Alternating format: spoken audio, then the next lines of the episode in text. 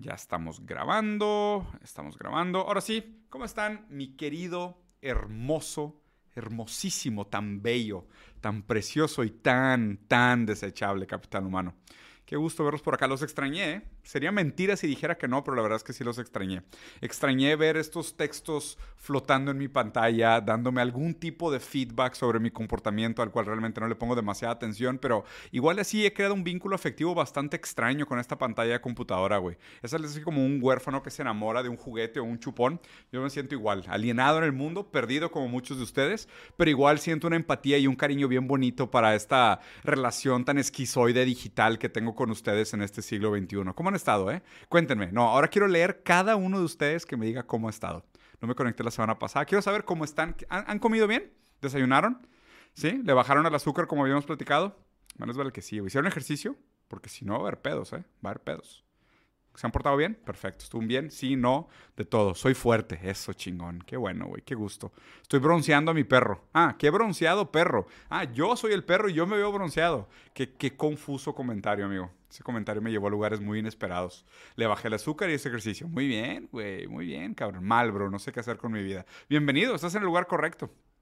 Aquí por lo menos aceptamos que estamos perdidos y no sabemos qué hacer.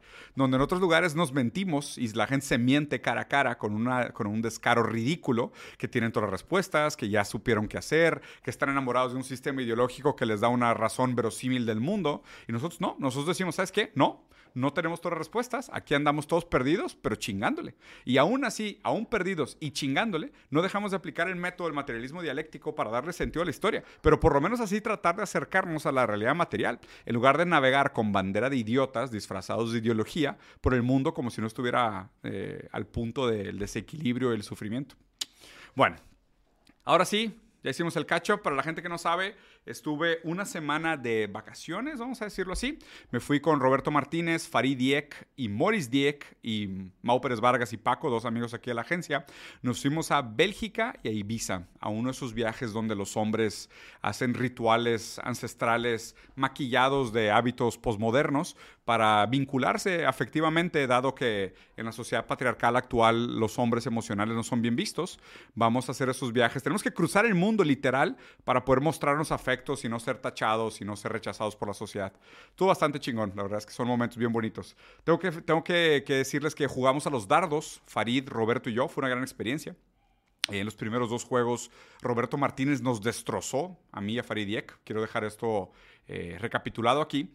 Pero después, medio que le agarré la onda y le gané todos los juegos que quebraron a, Roberto. Bueno, no, mentira. Después al final jugamos un juego raro que él inventó y me ganó, pero fue bastante falso. Y ya, la verdad, los últimos juegos le estaba sacando 100 puntos de diferencia a Roberto. Ya que le agarré a los dardos, ya se puso muy poco divertido. Estuvo chido. Luego grabamos un tren y les contamos todo a detalle. Fuimos a Tomorrowland, a este festival gigantesco de música electrónica que es en Bélgica. Eh, interesante experiencia, bastante interesante experiencia. Nunca había visto a 100.000 personas en 19 escenarios bailando el mismo tipo de música lo cual fue bastante raro. Eh, quiero suponer, así mano de, de, buen cubero, 80% de la gente estaba en estupefacientes, me incluyo. Eh, estuvo bastante divertido, no, no, no les voy a mentir. Y nada, aprendí nada, no aprendí nada. Pero leí varios libros en el camino, vi la trilogía El Señor de los Anillos en el vuelo de regreso, porque fueron nueve horas de vuelo y dije, güey, es un vuelo de nueve horas, ¿qué puedo hacer? ¿Qué es lo mejor que puedo hacer con mi tiempo en nueve horas? La trilogía El Señor de los Anillos, sin duda. O sea, esa respuesta es inmediata, cabrón. Es de que tengo nueve horas, mm, tres más tres más tres. Primero ves la comunidad del anillo, luego ves las dos torres y luego ves el retorno del rey. Y terminas así cuando están arriba de Gondor y, se acerca este Aragorn con los hobbits y le dice, ah, hobbits, gracias. Y los hobbits se arrodillan. Y, güey, para que vean que no es mentira, piel chinita. Y Aragorn le dice, my friends, you bow to no one. Y todo el mundo se agacha y empieza a sonar la cancioncita de Concerning Hobbit y el buen Diego empieza a llorar. Diego, el que no llora ni por las guerras, ni por las masacres, ni por la desigualdad. En esa escena se me sale así una micro lágrima, una pequeña lagrimilla aquí en la orilla, cuando veo, güey, realmente que cuatro hobbits con sus pies peludos abandonaron su zona de confort para salvar al mundo, güey. Eso al Chile es, un, es algo hermoso, es un regalo de Tolkien a la humanidad. Entonces, usé muy bien mis nueve horas de vuelo de regreso. Además estuve leyendo bastante, adelanté un chingo el libro de metamodernismo que todavía no acabo, que puto libro denso, güey, se me hace que es de los libros más complicados que he leído en mi vida, pero lo estoy disfrutando bastante. Pronto les voy a hacer un par de videos sobre lo que estoy leyendo en metamodernismo. Hay unos temas muy chingones, eh, no sé si se acuerdan, pero ya hice un primer video y si quieren ir a verlo les recomendaría, es más, si quieren luego les armo un playlist de esto, sería Introducción al metamodernismo, Después, mecanismos de anclaje para una teoría del lenguaje materialista, que ese sería el segundo video. Y no es por nada, pero ese segundo video explica lo de eh, la relación entre las estéticas contingentes es eh, pues, puramente arbitrario, pero sí hay una fuerza material necesaria que determina las causas. Para entender esa frase, pueden ver ese video, el de eh, los tres mecanismos de anclaje para una teoría del lenguaje materialista, que también está en mi canal de YouTube. Y el tercero es el que les voy a hacer ahorita, que ya son algunas aplicaciones de esa teoría del lenguaje materialista y los mecanismos de anclaje para que exista un cierto nivel de estabilidad entre el orden simbólico y el orden imaginario. Entonces, si les interesa, ese va a ser probablemente el próximo video denso que voy a hacer de, de filosofía, que ahorita es lo que estoy viendo. ¿no? Digo, además del posgrado que estoy haciendo en postestructuralismo y teoría crítica eh, que va muy de la mano con todo esto. Ahorita mi tema favorito de investigación es definitivamente el metamodernismo. Pero bueno, ahora sí, catch up terminado. Bueno, no, mentira. Viene también un análisis de un anime nuevo, que si no lo han visto, vayan a ver a Netflix porque acaba de empezar, que se llama Zom, Zom 100. O sea que es un apocalipsis zombie que tiene un twist bien interesante. Entonces voy a hacer un análisis de ese anime que me gusta mucho. Estoy terminando de ver la serie de Monster que me recomendó Farid. Zom 100, Z-O-M 100. Está en, Netflix. Estoy terminando de ver Monster, que la verdad está bastante larga, pero está muy, muy buena. Ya está grabado otro análisis de Black Mirror del capítulo El Demonio 79. Por si no lo han visto, vayan a ver también, porque ya saben que en los análisis siempre hago muchísimos spoilers.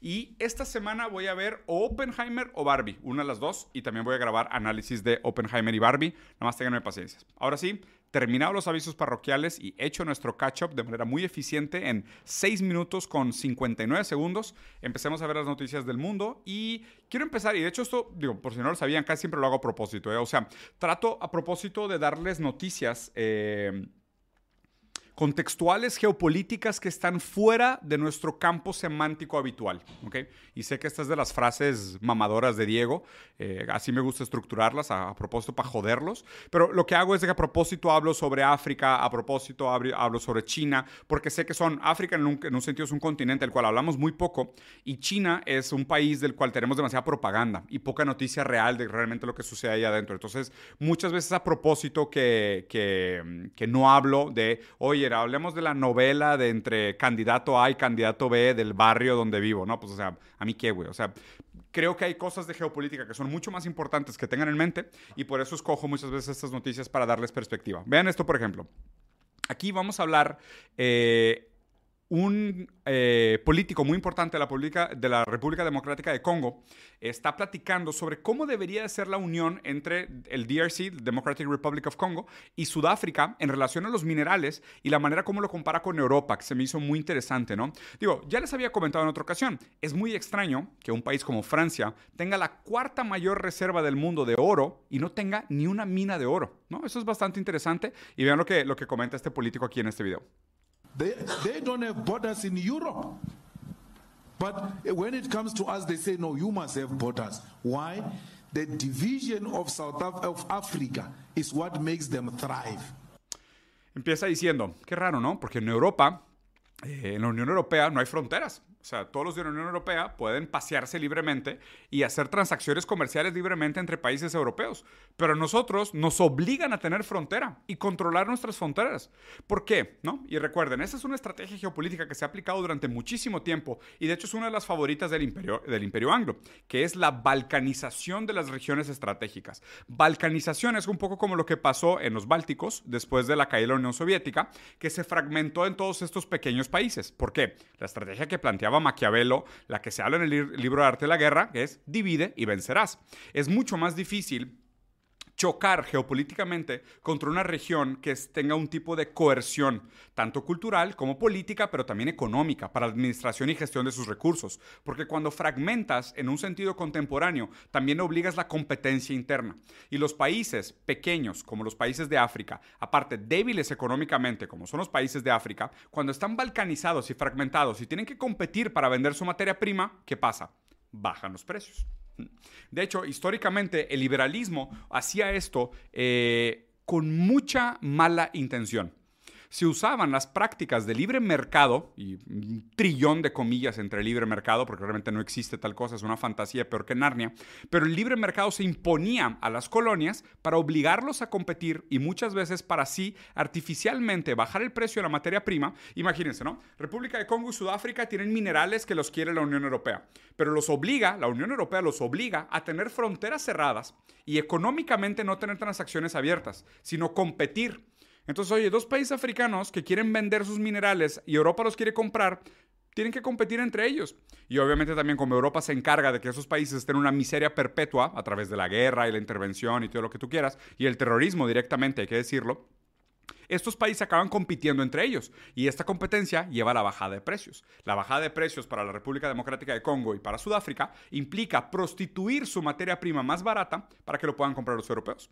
Entonces, qué interesante que en su casa tengan prácticas bastante comunistas de no fronteras, todos juntos, una gran economía planeada central, ta, ta, ta, pero a los que me venden su materia prima, dejarlos obligo a que tengan fronteras militarizadas y compitan entre ellos para regalarme su materia prima más barata. Qué interesante, ¿no? Muy buen análisis por parte de este político. They thrive on the division of the African continent. Can you imagine the minerals of DRC combined with the minerals of South Africa and with a new currency based on the mineral? y una nueva moneda basada en estos minerales. Por decir eso, o sea, por esta idea mataron a Gaddafi, el expresidente de Libia, que fue uno de los presidentes que trajo prosperidad y aparte mantuvo un, alto nivel de estabilidad de los migrantes que salían de África hacia Europa, porque quería hacer una moneda unificada para África. Obviamente esto representaría un peligro gigantesco para la hegemonía global del dólar, pero también mucho para los mercados estos que dependen de la explotación colonial que todavía se lleva en este continente. what we can do to the dollar if we become a United States of Africa with our minerals alone. Hmm. We can collapse the dollar. We can collapse the strong pound that is based on gold, yet they don't have a gold mine. Podríamos colapsar el dólar, pero también podríamos colapsar la libra, que por cierto, la libra está basada en oro. Y recordando que no hay minas de oro en estos lugares cuya moneda está respaldada en oro. Qué interesante, ¿no? O sea, qué bonito plantearlo así y ver tan claramente como mucha la prosperidad de la que gozan estos países está directamente vinculado al colonialismo y, a, ser imperios depredadores. Imperios depredadores, imperios que dependen constantemente del sufrimiento y la subyugación de territorios ajenos para respaldar el valor de su propia moneda. La moneda europea basada en oro, güey, no hay minas de oro. ¿En qué está respaldada tu moneda, perdóname? ahí habría que hablar obviamente de la apropiación original, ¿no? De, cómo durante tanto tiempo eh, este extractivismo se llevaba a cabo de manera aún peor de la que se lleva hoy, y a base de esa acumulación ilegítima original se construyen estos imperios que hoy son muy ricos y son muy poderosos, porque durante muchísimo tiempo lo que hicieron fue matar y robar. Como es, ¿eh? Así las cosas como son. Pero bueno, vamos a terminar el video. So why do you allow such things? There were no borders, and we must all of us unite in that call. Free movements of persons, free movements of goods will make this country flourish. Claro, y al final termina llamando a una unión diciendo el movimiento libre de personas y el movimiento libre del comercio entre países africanos nos ayudaría a todos a prosperar, ¿no? Y definitivamente yo lo que creo que va a acabar sucediendo es que a partir de esta ruptura de la hegemonía del dólar con el surgimiento de BRICS, y obviamente BRICS incluye África del Sur, pues seguramente muchos países africanos van a buscar esta alternativa, ¿no? Y esto definitivamente va a ser el tipo de movimientos que va a acelerar el ya eh, inevitable eh, caída que tenemos del mundo del dólar y también del eje este central hegemónico del imperio anglo. Pero creo que lo más importante aquí es justo hacer el, doble clic y recordar este análisis que hizo. Primero, la idea de integración entre territorios es algo que se hace internamente en la Unión Europea, pero se prohíbe en, Euro, en África. ¿Por qué? Pues obviamente para de alguna forma eh, promover la competencia entre los países africanos y que así se ven obligados a prostituir su materia prima de un, de un precio más barato porque literalmente están compitiendo entre ellos. ¿no? No, no, no, no le conviene a la Unión Europea que exista esta hermandad entre países africanos y puedan ellos sentarse a través de un, de un Estado fuerte con una economía planeada, proteger su soberanía nacional, proteger sus intereses como continente y así controlar también el precio de la materia prima que quieren vender y decir, oye, pues resulta que todo el mundo quiere el cobalto de Congo, ¿no? Porque pues es, lo, se usa prácticamente en todos los aparatos electrónicos. Pero pues nosotros queremos determinar el precio. O sea, si todo el mundo lo quiere, pues déjale subo el precio, ¿no? Para poder así yo desarrollarme y, hacer inversiones en mi capacidad productiva, en lugar de que esté todo el tiempo golpes de Estado y políticos corruptos que le deben el alma a Europa o América, y así todo el tiempo los países estén condenados a una miseria perpetua. Y la segunda parte del análisis que es muy interesante es que es profundamente hipócrita que muchas de estas monedas de países dominantes estén basadas en oro cuando sus minas de oro están en África. ¿No? Entonces África dice, oye, pues ahora, ¿sabes qué? Pues déjame saco yo mi moneda basada en el cobalto para que vean, güey, lo que duele, ¿no? Lo que podrían hacer ellos en contra del dólar. Pero bueno, les dejo este video por acá. Vamos a ver la que sigue. Este, por si alguien está interesado, este, esta semana está en descuento Ucrania. Entonces, si alguien anda buscando comprar eh, una mina, o si alguien anda buscando comprar una planta de, hidroeléctrica, o si alguien anda buscando ahí pues alguna industria chiquita, lo que tú quieras, y tienes lanita que te sobró, eh, esta semana Ucrania está en descuento. Y la verdad es que es más fácil que nunca, ¿eh? Literal, te metes a una página de internet y en cinco pasos, se los voy a leer, te metes a una página que se llama privatization.gov.ua o sea, te metes a la página de privatización de Ucrania, analizas las diferentes industrias que están a la venta en Ucrania, te registras para que se haga un assessment de que la cantidad de dinero que tengas es completamente ilegítima y seguramente venga, directamente relacionado al fondeo de la guerra misma. Después de eso, llenas una aplicación, eh, aplicas a la, empresa que quieras comprar, participas de una subasta donde otros trillonarios que toman sangre de niños eh, van a estar compitiendo por ver quién tiene la mejor oferta por esta pequeña parte de la industria ucrania. Se les selecciona el ganador, se truena ahí una champaña de unos 500 mil dólares, eh, la rompes en la, orilla de tu yate y listo, ya eres dueño de una parte de Ucrania. Cinco pasos simples para comprar un pedacito de Ucrania. Eh, ¿Por qué está pasando esto? Obviamente porque la guerra es cara. Digo, Estados Unidos ha estado ayudando, la Unión Europea ha estado ayudando, pero ya se les está acabando el dinero. Y la cantidad de balas que se consumen en un día de guerra, y aparte una guerra tan inútil y tan ineficiente como el ejército de Ucrania, se gastan muchas balas. Y el ejército ucraniano se sigue endeudando y su presidente, que tiene la nariz manchada de polvo blanco todo el tiempo y no acabo de entender por qué, eh, le encanta quemar balas y mandar soldados a su muerte prácticamente garantizada. Entonces, para aliviar este costo gigantesco, Ucrania está privatizando lo equivalente a 400 billones de dólares en propiedad pública cosas que fueron pagadas con el dinero recaudado por el impuesto de los ucranianos durante seguramente décadas, para no decir toda su historia, y construir infraestructura para mejorar la vida del país y darle un poquito de estabilidad al país, ahora se tiene que rematar a precio de plátano para pagar la deuda de una guerra que seguramente la mayoría de los ucranianos no quería, que fueron obligados a ponerse en esa posición eh, por la intención inútil, expansionista, innecesaria y lógica de la OTAN hacia la, la frontera con Rusia. Y ahora van a tener que literalmente hacer una venta de garage y prostituir toda su industria pública, hacerla privada a precio de plátanos, venderse al enemigo, porque su enemigo claramente es la OTAN, venderse al enemigo para poder pagar la deuda de la guerra, que no querían entrar, que no pueden ganar y no tienen dinero para financiar. Una noticia increíble, me parece brutal esto. Vamos a ver cómo le va a Ucrania después de esto. ¿eh? La verdad es que sinceramente mis pésames y toda mi empatía para los ciudadanos ucranianos que seguramente no quieren nada de esto, no querían nada de esto, no hubieran votado por nada de esto, no estaban determinados a participar de este conflicto. Les interesa probablemente muy poco la expansión de la OTAN y también les interesa muy poco la respuesta que tuvo Rusia pero seguramente ahora van a tener su país este, vendido, literalmente vendido, para pagar una deuda de algo que definitivamente ellos no querían hacer. Además, habría que pensar también que históricamente muchas de estas industrias, sobre todo en países tan precarios como lo es Ucrania, porque hay que recordar que Ucrania es de los países más corruptos del mundo en índices internacionales, hay que pensar también qué es lo que va a pasar con esta industria privada en manos de globalistas, tiburones, gananciosos internacionales y cómo va a quedar la gente. Porque si ustedes creen que los costos de los servicios en mano del Estado son ineficientes, uy, esperen a ver los costos administrativos y los precios de las cosas una vez que se privaticen.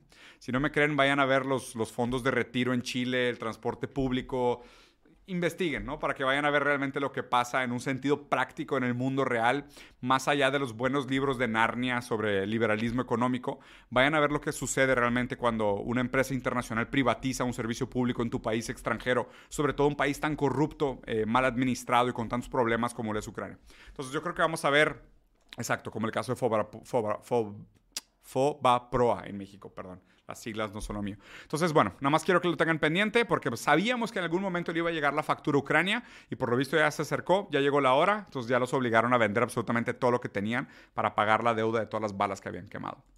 Eh, el siguiente, este video, la verdad es que me, pareció muy, muy tierno y además muy ad hoc, ahora que está de moda acá en México el tema de la... Eh, ¿Cómo se llama la canción de Velanova? Rosa Pastel, exactamente. La canción Rosa Pastel de Velanova, que se puso muy de moda en México, donde todo el mundo comparaba sus sueños infantiles de universidad con sus trabajos reales y actuales. Y decían de que, güey, yo voy a ser pintor y astronauta. Y todos de que, ay, qué bonito, mijito, estás bien menso. Sí, casi cero posibilidades de que seas pintor y astronauta, pero dale, dale, sí, sí, sí. Vamos a meterte a estudiar filosofía, arte y matemáticas avanzadas. Y luego acabó trabajando en el Oxxo, en el Uber, volteando hamburguesas. Digo, nada contra ninguno de sus empleos, ¿eh? Simplemente hablando de realidad. Pero bueno. Hablando de este tema, salió un video esta semana en Estados Unidos que me enojó bastante. Porque además de que Estados Unidos también, ¿por qué siempre pongo Estados Unidos en estos contextos? Y aquí les voy a explicar porque la gente como que no, no, entiende por qué hablo tanto de Estados Unidos. Porque nos venden Estados Unidos como el modelo a seguir. Por eso le pego tanto a Estados Unidos, por eso hablo tanto de Estados Unidos. Porque Estados Unidos es el país ejemplo que siempre se usa para determinar cómo debería ser nuestro comportamiento y nuestra política pública. Por eso hay que criticar, hay que criticar el modelo. Y por eso casi siempre pongo a China como alternativa. Porque aquí también hay algo bien interesante que pasa bastante me di cuenta, y esto digo con muchos filósofos que admiraba mucho, ¿no? Como por ejemplo Zizek y Chomsky. Noam Chomsky y Slavoj Zizek eran dos de mis filósofos favoritos y aún lo son en muchos sentidos, pero me di cuenta, si solo criticas un sistema, no pasa nada. O sea, sí, la gente te va a decir, ah, qué hipócrita que criticas y de todos lo disfrutas. Pero mientras solo lo critiques, aún así no hay tanto problema. ¿Sabes dónde sí se molestan? Donde propongas alternativas. Cuando empiezas a proponer alternativas, ahí sí ya la gente no te tolera más. Y creo que Chomsky y Sisek justo se quedaron en solo criticar. Porque, por ejemplo, cuando les dicen de que, oye, hay alternativas, ¿no? Dicen, no, no, no, no hay alternativas. Entonces Chomsky se declara anarcosindicalista y pone como ejemplo Star Trek, lo cual digo, nada contra Chomsky, digo, entiendo que tenga 90 años y pues ya, güey, hizo lo que tenía que hacer por la humanidad, no le compete a él. Pero, por ejemplo, CISEC cada vez más se está poniendo y está publicando artículos más como policía, güey. Y creo que no, creo que deberíamos decir de que, oye, a ver, claramente yo no quiero ser como Estados Unidos, claramente. Me parece que la crisis de opioides, la crisis de los desabrigados, la creciente desigualdad, el, problemón que tienen con salud pública, las deudas de los desayunos escolares. La deuda de los desayunos escolares. Definitivamente veo Estados Unidos y digo, güey, si para ellos no jalan y son el país más rico del mundo, el neoliberalismo definitivamente no es un modelo para Latinoamérica. Definitivamente. Se los firmo que el modelo neoliberal americano no es para Latinoamérica. Por eso no voy a dejar en paz y no voy a soltar y no voy a dejar de criticar a Estados Unidos. Porque normalmente la gente siempre tiene esta aspiración muy tonta, y obviamente como están lavados del cerebro de ver películas de, Hollywood toda la vida, sueñan con ser como americanos. De hecho, mucho de esto de Rosa Pastel tiene que ver con que la gente estaba zombificada con los sueños que les vendió Hollywood y tenían todas estas ideas del sueño americano interiorizado, pero completamente, o sea, basado en una meritocracia que no existe ni siquiera en su país de origen, menos aún en los nuestros, y construían estas ideas tontas de, no, pues es que yo puedo estudiar, echarle ganas y voy a salir adelante, cuando es de que, no, papá, tú vives en Latinoamérica, aquí los que ganan, güey, son los neopotistas, o sea, aquí los que ganan son los que nacen con paro.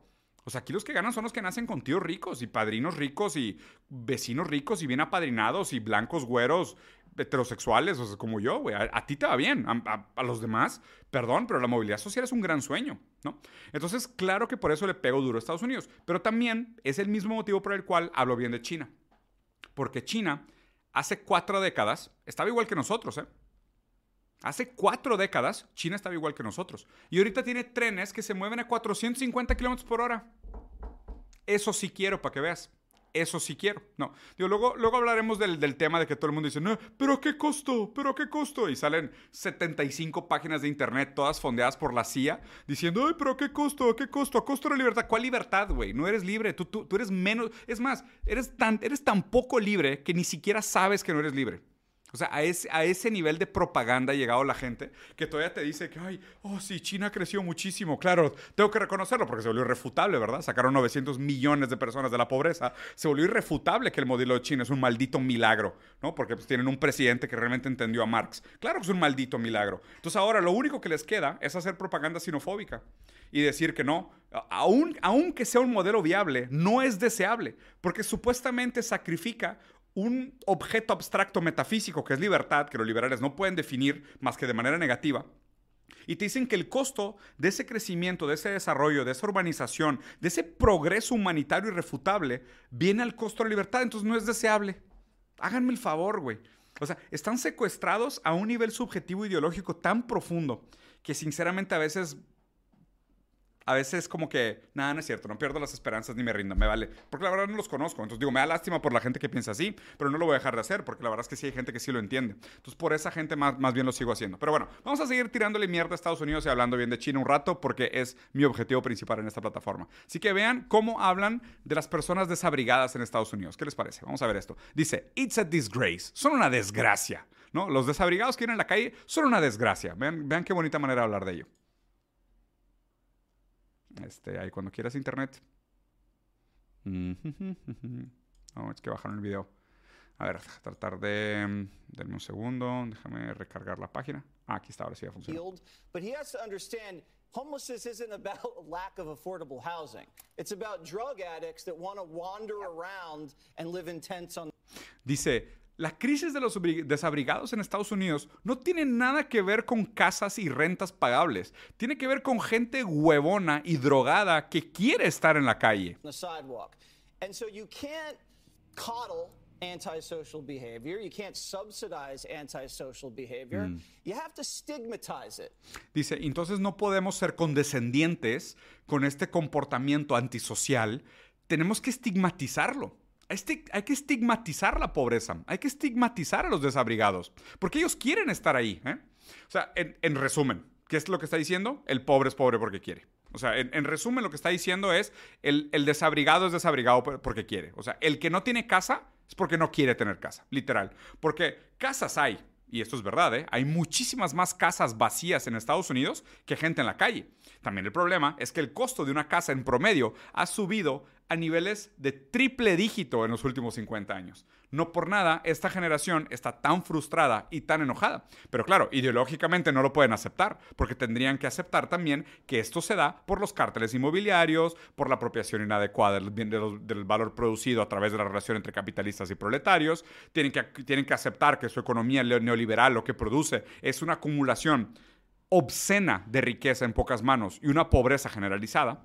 Su modelo democrático y económico lo que hace es privatizar las ganancias y democratizar las pérdidas. Entonces, esto es no es un error, esto es por diseño económico. Por diseño económico existe más gente viviendo en la calle que departamentos que departamentos disponibles, ¿no? Pero el caso es que no lo puede aceptar porque implicaría entrar a un análisis crítico y material de toda su, de toda su realidad, lo cual definitivamente no lo pueden hacer. Entonces, ¿qué hacen? Lo transforman en un problema de carácter. Entonces, el pobre es pobre porque quiere.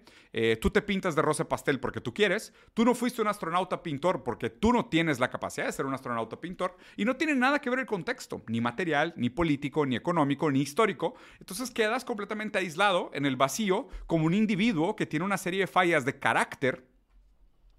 Aparte, siempre, siempre me pareció interesante esta noción de darle tanta autonomía a la conciencia. ¿A poco la conciencia es causa de sí? O sea, ¿a poco, ¿a poco sinceramente hay alguien que crea que digo, yo para empezar, ustedes saben, ¿no? O sea, yo soy espinosista. Yo no creo en la división entre mente y cuerpo. El, el, cuerpo y la mente son lo mismo. El cuerpo es la mente. Tú no eres dueño de tu cuerpo, tú eres tu cuerpo. ¿ok? Para esta gente que todavía cree que existe una división entre mente y cuerpo, que pudiera existir una mente sin un cuerpo, lo cual me parece bastante raro, vamos a poner, aún así, a esa conciencia le atribuyen una, una causa motora primaria, en el sentido de la conciencia es causa de sí. O sea, la conciencia no está precondicionada por nada anterior. No hay nada que constituye la conciencia. O sea, la conciencia se afirma a sí misma en el vacío para que una persona realmente pueda decidir no tener casa o para que una persona pueda decidir ser un fracasado, tiene que gozar de un nivel de conciencia autónoma, desconecta del mundo, como para realmente decir que el problema es el carácter. ¿no? Porque también a partir del momento que filosóficamente aceptaran que aún la conciencia es consecuencia de relaciones de poder o materiales o de las que tú quieras anteriores, pues entonces tendríamos que definir que no es la conciencia la que está determinando que el pobre es pobre porque quiere. Porque aún el definir pobre es pobre porque quiere, tendría que entender que llegar a esa decisión implica entender la relación entre la conciencia misma y su capacidad de autonomía. Pero no, siempre es más fácil decir es un problema de carácter. Eres pobre porque quieres, estás ahí porque quieres. Posibilidades hay. Digo, es tu problema que no te alcance un departamento de 15 millones de dólares. Es tu problema. You can't celebrate people with purple hair, with nose rings, four kids with four different men who are dressed like trash and... Me encantó. No podemos celebrar a esta gente con el pelo morado, un anillo en, el, en, el, en la nariz y vestido como basura no los podemos celebrar. Oye, ¿y esos estigmas tan racistas, tan clasistas y malinformados, de dónde vienen o qué, pariente? Digo, número uno, que cringe. Morado, mi color favorito, así que cállate el hocico. El arete en la nariz, ¿a ti qué, güey? ¿Has visto cómo se visten muchos de los raperos más ricos del mundo? Y luego decir que los vagabundos o que la gente que está en la calle o sea, tratarlos así como tal y decir, ah, esa persona desabrigada está mal vestida. Pues claro, pendejo. Si no tiene ni dónde vivir, güey. O sea, tú crees que, ay, deja, cuido mi estilo, ¿no? Porque, pues digo, puedo ser una persona de calle, pero puedo estar vestido al putazo. Pues no va, güey. ¿Qué, qué, común que la gente que defienda estos mitos meritocráticos sea tan idiota, güey. O sea, no, no, solo tan idiota, sino tan discriminatoria, tan, tan prepotente, tan sucia en su manera de ver el mundo. O sea, qué asco, ¿no? O sea, sí, podrás decir que una persona en situación de calle está, está, vestida de manera asquerosa, pero tu manera de pensar, por más que probablemente haya salido de las mejores universidades del mundo, es mucho más asquerosa que la ropa de esa persona de calle. Eso les debería dar muchísima más vergüenza. Hmm. Una más. Voy a cambiar un poquito el ritmo porque esta noticia está bastante buena.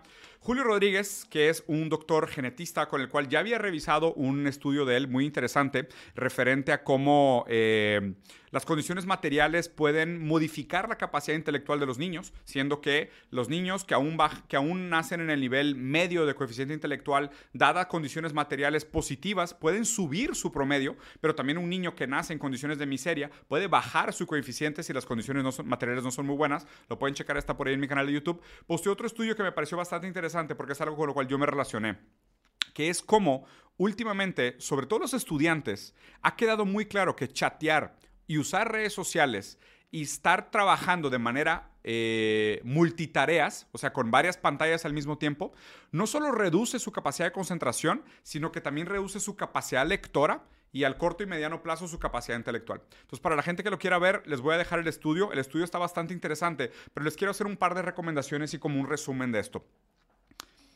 Algo que nos, o sea, probablemente en este momento histórico se recompense mucho el multitasking, ¿no? El poder hacer varias cosas al mismo tiempo.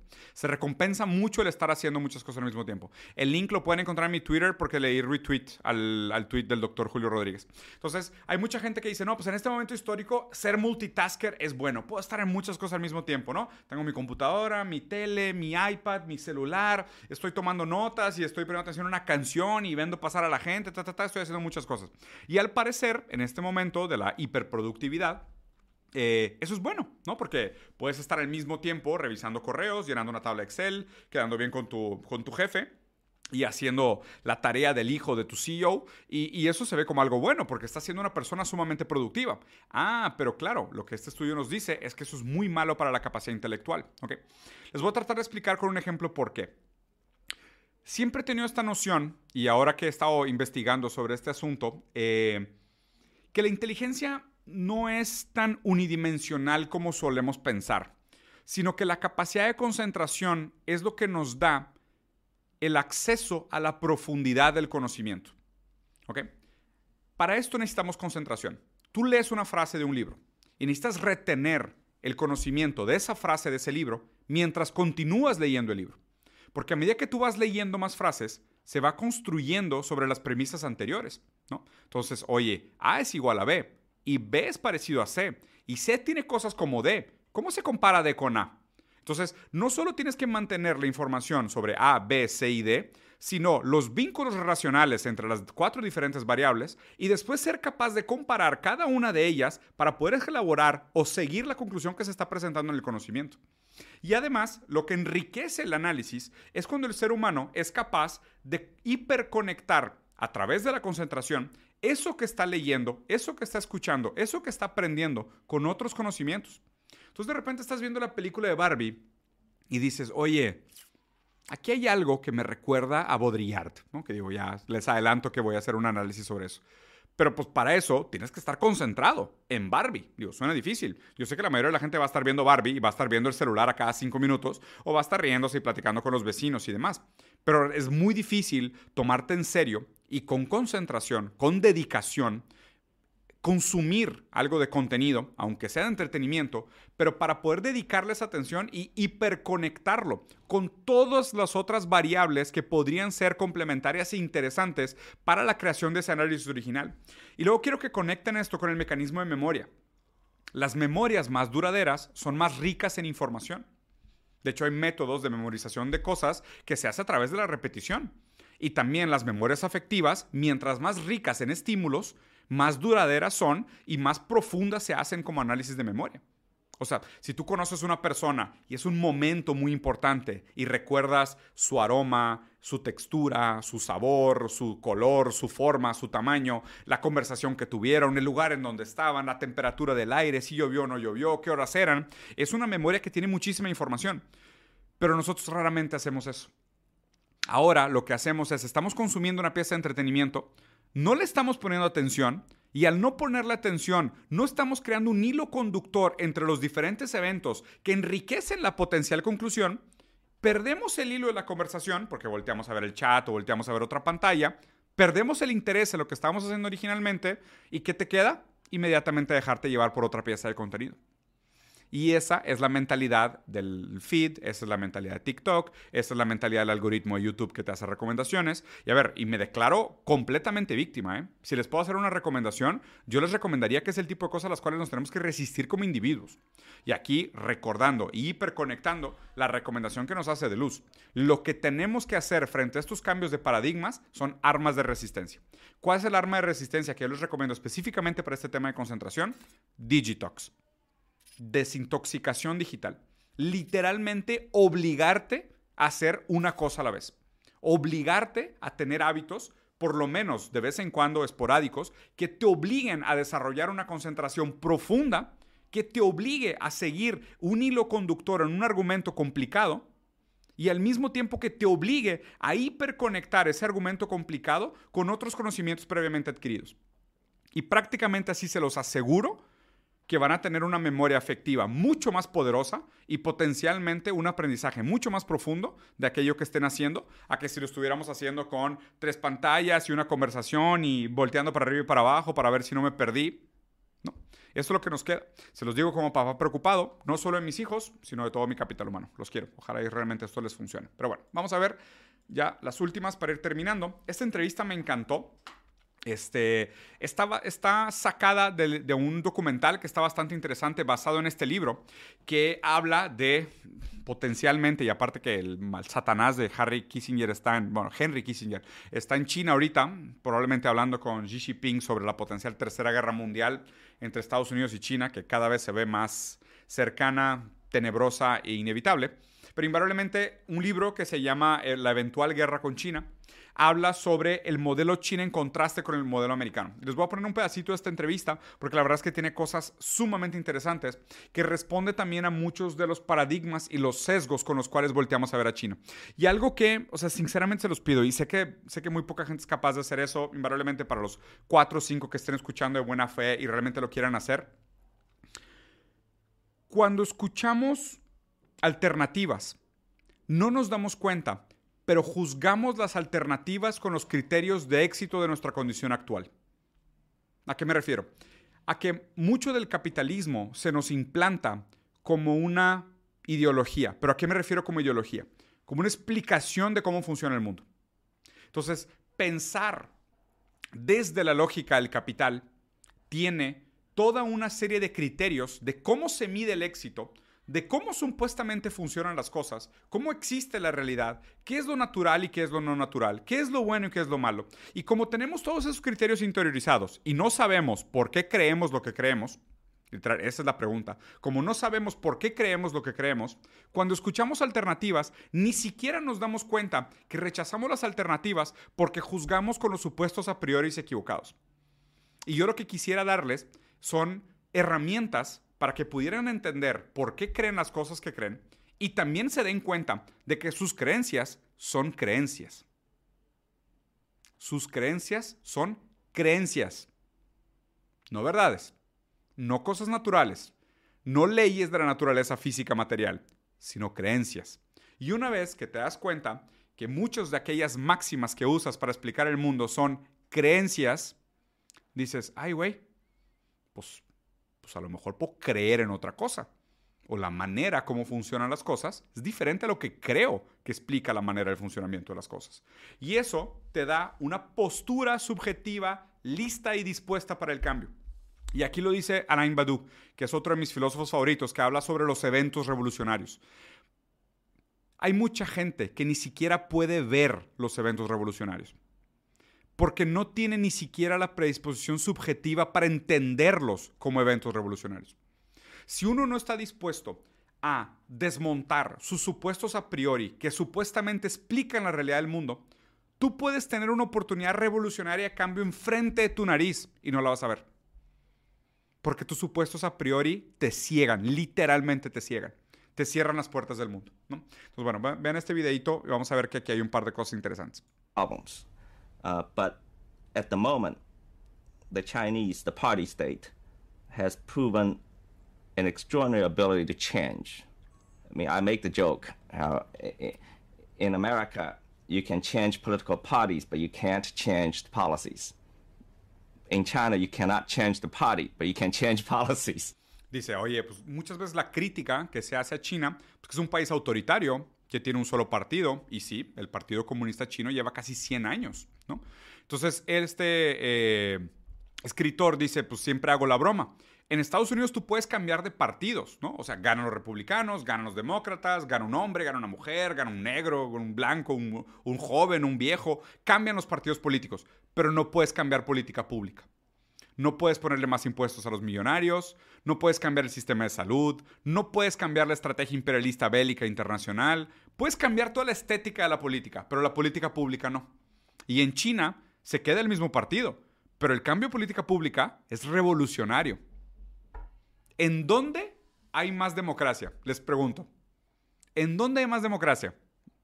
en un país que se puede cambiar estéticamente todo sobre la política, pero nada de sus fundamentos eh, funcionales, o en un lugar donde se mantiene el poder centralizado en un partido de 100 millones de miembros, pero la política pública constantemente se está revolucionando a sí misma.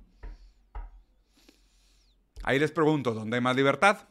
Ya ven, esos términos metafísicos que raramente la gente puede definir. ¿Dónde hay más cambio? ¿Dónde hay más potencial de crecimiento? ¿En los cambios estéticos o en los de política pública? Ah, ¿verdad? Por eso les digo que uno de los trabajos más importantes es lo que decía Walter Benjamin. Hay que politizar la estética. Porque eso de cambios estéticos, no gracias. Lo que queremos es politizar la estética, papi. Uh, so, in the 65 or 66 years, China is being run by one single party, yet the, the political changes that have taken place in China in this past 66 years uh, have been wider and broader and greater than probably any other major country in modern memory. So, in that time, China ceased to be communist. Is that what you're saying?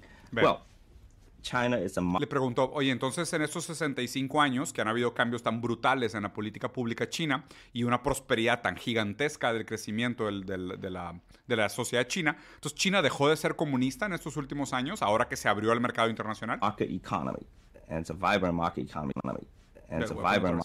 Well, China is a market economy, and it's a vibrant market economy, but it is not a capitalist country. Dice, sí, China tiene una economía de mercado, pero no es un país capitalista. Ve esa explicación. Here's why. There's no way a group of billionaires could control the Politburo. No hay manera que un grupo de capitalistas pueda manipular el Politburo. O sea, no hay manera de que los grupos, los capitalistas de China puedan dominar el Partido Comunista Chino. As billionaires control American policymaking de la misma manera que los capitalistas americanos dominan completamente la democracia americana. Digo, a ver, eso es clarísimo. O sea, para empezar, para la gente que está completamente alienada y no tiene idea de cómo funciona, el, el Partido Comunista Chino tiene 100 millones de miembros. Muchos de ellos son personas muy influentes y con muchísimo poder político, ¿eh? y además también muchísimo poder económico también, porque acuérdense que las, las empresas públicas allá son monstruosas. De nuevo, estamos hablando de un país de 1.400 millones de personas. Es, es, un cuarto del mundo prácticamente. No se compara. Muchas de las, de las decisiones políticas que se toman en Estados Unidos la toman literalmente los oligarcas. O sea, literalmente el NRA puede llegar con los demócratas y con los republicanos y los republicanos y demócratas dicen, oye, 98% de Estados Unidos quiere poner regulaciones a la compra de armas. Y NRA dice, no quiero. Y no se hacen. Se acabó, no pasa absolutamente nada. Si la oligarquía americana y la clase capitalista americana se pone de acuerdo, no hay cambios de política pública. Así, ellos hacen lo que ellos quieran con la política americana. Recuerden que en Estados Unidos no hay corrupción porque el lobby está legalizado. El lobby está legalizado. ¿Entienden lo que significa eso? O sea, en Estados Unidos legalmente una empresa puede pagarle dinero a un político para manipular la política pública. Legalmente. O sea, legalmente yo puedo llegar y decirte, oye, güey, necesito que extiendas la vida en aquel de la carne para que se eche a perder más lento y yo tener menos pérdida de dinero en mermas de carne podrida. Y el político va y hace lo que le pagaron por hacer. Eh, sí entienden lo que es el lobby, ¿verdad? Entienden lo que es la política pública en Estados Unidos y la relación que tiene con el poder del capitalismo. Eso es lo que no puede pasar en China porque por el tamaño del partido, por el poder que tiene el partido y por la relación y el, control que tienen con las industrias. Digo, ¿no se acuerdan de la historia de Jack Ma? Jack Ma, que era el capitalista más poderoso de China, güey, lo, lo reconstruyeron, o sea, lo reprogramaron como persona. O sea, literal le quitaron las empresas, le quitaron todo el poder. Esa es la gran diferencia por la cual no se puede considerar a China como un capitalismo tradicional. China usa el mercado a favor de un estadio socialista, que el socialismo es la etapa transitoria entre capitalismo y comunismo, donde los medios de producción están en nombre o en manos de un partido que representa los intereses del proletario. Entonces, como decía Mao, no importa que sea blanco que sea negro mientras caza ratones. Entonces, aquí la diferencia es que el mercado en Estados Unidos funciona a favor de los intereses de la clase oligarca, de la clase capitalista. Y en China, el mercado funciona para avanzar el desarrollo de las fuerzas productivas y soberanas del país y el bienestar de la clase trabajadora. Esa es la gran diferencia. Sigue, sigue existiendo mercado y sigue pudiendo existir mercado, sigue pudiendo existir bienestar. Te puedes comprar carros carros, güey. Te puedes comprar tenis chingones, puedes tener dinero, no pasa nada con tener lana. La diferencia es que el mercado funciona en nombre del desarrollo de las fuerzas productivas soberanas del país y la mejora de la calidad de vida de la clase proletaria y no en nombre de que un tu millonario favorito se compre un yate nuevo, que eso es lo que pasa en los países capitalistas. So in China, you have a vibrant market economy, but capital does not rise above political authority. Esa es la diferencia. En China existe un mercado floreciente, cierto, pero el poder del capital no se puede sobreponer sobre el poder político del Partido Comunista. Esa es la clave, esa es la gran diferencia. En Estados Unidos, en Inglaterra, en la Unión Europea, en, digo, en México y en muchos países de Latinoamérica también, sí hay un poder capitalista que se sobrepone al poder del Estado. O literal llegan con fajos de billetes, cuando es, cuando es corrupción en Sudamérica, o con fajos de billetes en maletas más chidas cuando es lobby legalizado en Estados Unidos, y les dicen qué hacer con política pública. Y recuerden la manera como empezó esta entrevista. En China, sí, solo ha habido un partido en los últimos 65 años, pero la política pública ha cambiado radicalmente. En Estados Unidos han habido presidentes de todos los colores y sabores de todo el arco iris de los helados, pero la política pública prácticamente no ha cambiado. El salario mínimo está estancado, el poder adquisitivo está estancado y, los oligarcas siguen cada vez más ricos y con cada vez más desigualdad. Capital does not have enshrined rights. In America, capital, the interest of capital, and capital itself has risen above the, na- the American nation. The political authority cannot check the power of capital. Esa es la diferencia. La diferencia entre una economía libre y siempre les encanta a los, a los pubertarios hablar del índice de libertad, ¿no? Que dice que las economías libres, el capital tiene derechos divinos. Y obviamente qué interesante que ha hecho derechos divinos, ¿no? Porque tiene que ver con cómo el liberalismo muchas veces naturaliza el mercado y el comportamiento a través de sus axiomas y praxeología, que es una estupidez que se sacaron del rincón más oscuro de su recto para justificar el comportamiento humano y naturalizarlo a través de la dinámica del mercado. Cuando realmente dice, no, en China el mercado y el dinero y el capital no tienen derechos divinos, ¿no? Cuando en Estados Unidos sí. Oye, la herencia, eh, la propiedad privada, ¿no? O sea, el, el, derecho al porte de armas, hay cosas que son intocables, literalmente intocables. Tú trata de subir el impuesto a los millonarios en Estados Unidos. Yo creo que es más fácil literal dejar que la gente se ponga como género sexual helicóptero apache antes de subirle 0.1% de los impuestos a los millonarios. ¿No me creen? Es exactamente lo que está pasando. Eso, eso para mí es otra prueba de que toda la ideología progre lo que hace es darle a la gente algo como placebo para que se distraigan de que el mundo está cambiando cuando realmente los derechos divinos fundamentales del capital se mantienen intocables. Igual que el derecho divino de los dioses, nada más que ahorita es el derecho divino del capital. O sea, esa es, digo, la transacción de liberalismo a neoliberalismo es exactamente esto. ¿eh? O sea, si el liberalismo lo que hacía era... Eh, separar el mercado del derecho divino de los dioses, el neoliberalismo lo que hace es separar los derechos divinos del dinero contra el Estado. Esa, esa, es la dirección a la que se mueve entre liberalismo y neoliberalismo. Pero pues digo, sigue siendo la misma diosificación de una ideología que no tiene absolutamente nada de material, que está completamente ideologizada, completamente construida sobre conceptos metafísicos abstractos o supuestos a priori basados en nada. Y, y sobre eso se constituye esta sociedad que es prácticamente teocrática. ¿eh? O sea, el dios dinero, tal cual. Y al dios dinero se le respetan sus derechos, pero en China no. Eso es lo interesante. En China no. En China el partido puede decir, no, güey. O sea, ¿quién te crees? O sea, me vale madre que seas billonario como lo era Jack Ma. No eres más fuerte que el Estado. No eres más fuerte que el partido. And that's why America is a capitalist country, but China is not. Exactamente. Por eso, el, Estados Unidos es un país capitalista y China no lo es. Muy bien, vamos a las próximas. Uy, esta, voy a usar esta para terminar, que esta está como un, un patín en los genitales. Esta se siente como si alguien con unos tacones altos y largos te pisara los genitales. Vean esto.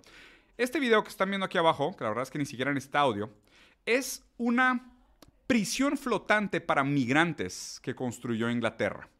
Eh, el Reino Unido creó esto para mantener a los refugiados africanos fuera del país y así poder procesarlos eh, y nunca tener que pisar Inglaterra con los, con los migrantes y mandarlos directamente de regreso al país colonizado del cual roban, ¿no? del cual desestabilizan y mantienen artificialmente baratos los precios de la materia prima. Entonces aquí los tienen encerrados en este cubo de esta eh, prisión flotante que parece sacada de una película mala de copia de Misión Imposible.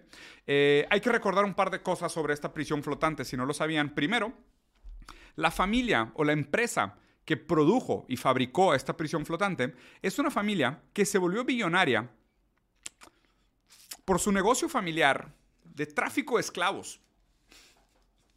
Entonces es una familia cuya fortuna está originada en el tráfico de esclavos en el siglo pasado.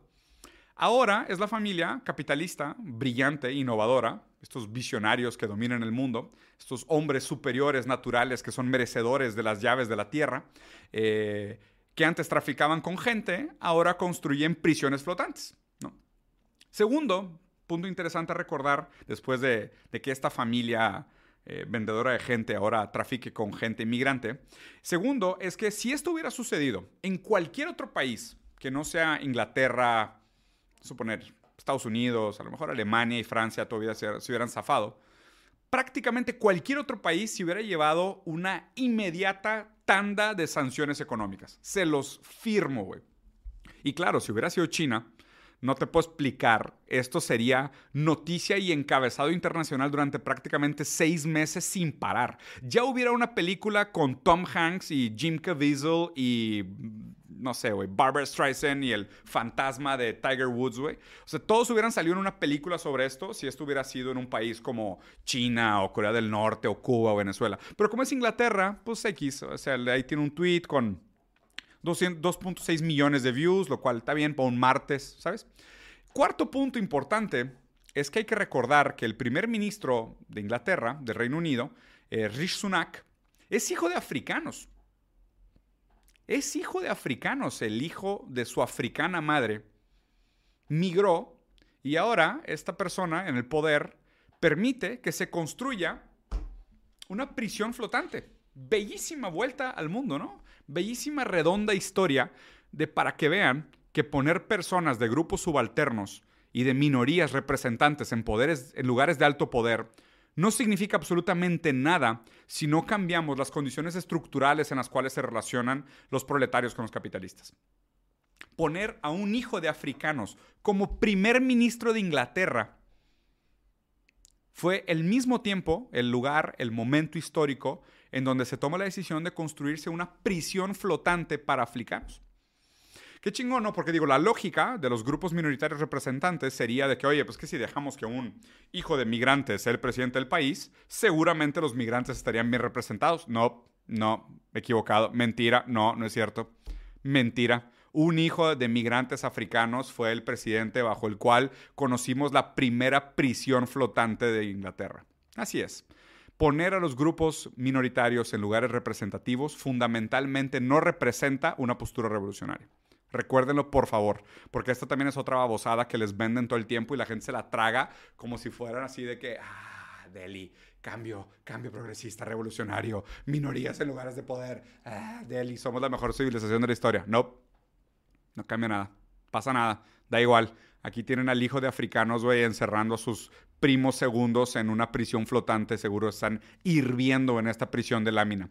Y para que vean que no es solo un tema de Inglaterra, eh, Estados Unidos la semana pasada, en la frontera de Texas con, con, México y Estados Unidos, pasó un par de órdenes que son realmente revoltosas, que, donde estaban orientados a hacer dos cosas con los migrantes que trataban de cruzar el río Bravo, que es el río más común que está en la frontera de Texas con México. Primero, no ofrecerle ningún tipo de ayuda ni agua a las personas que venían cruzando.